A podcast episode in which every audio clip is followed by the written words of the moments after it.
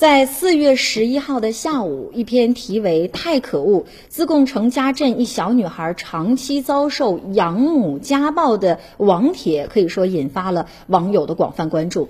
这个网帖呀，还发出了三张图片，展示了女孩身上多处的伤势。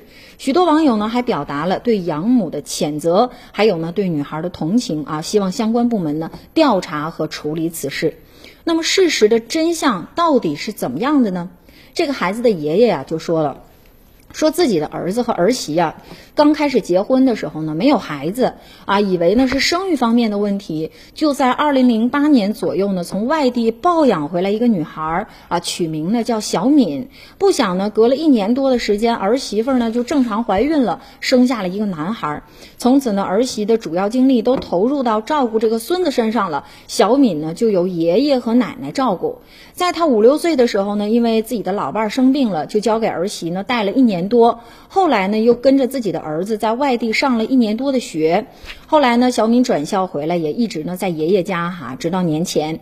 那小敏在五六岁的时候，就是儿媳妇照顾的那一年多的时间里，也遭到过打骂。此事呢，从村里闹到了镇上，后来呢，由镇上协调来解决此事了。那对于公共的指责，还有网上的这样各种各样的说法，哈，其母这个谷女士她也回应了，说小敏呢是她自己和丈夫的亲生女儿，网上所说的这个养母还有养女的说法呀，根本就不对。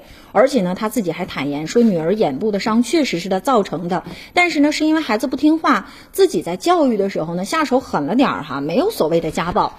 对此呢，四川自贡贡井区的程家镇相关负责人也表示了，为了让小敏呢在今后的学习生活当中呢。不留下阴影，能够呢有一个健康快乐的成长环境。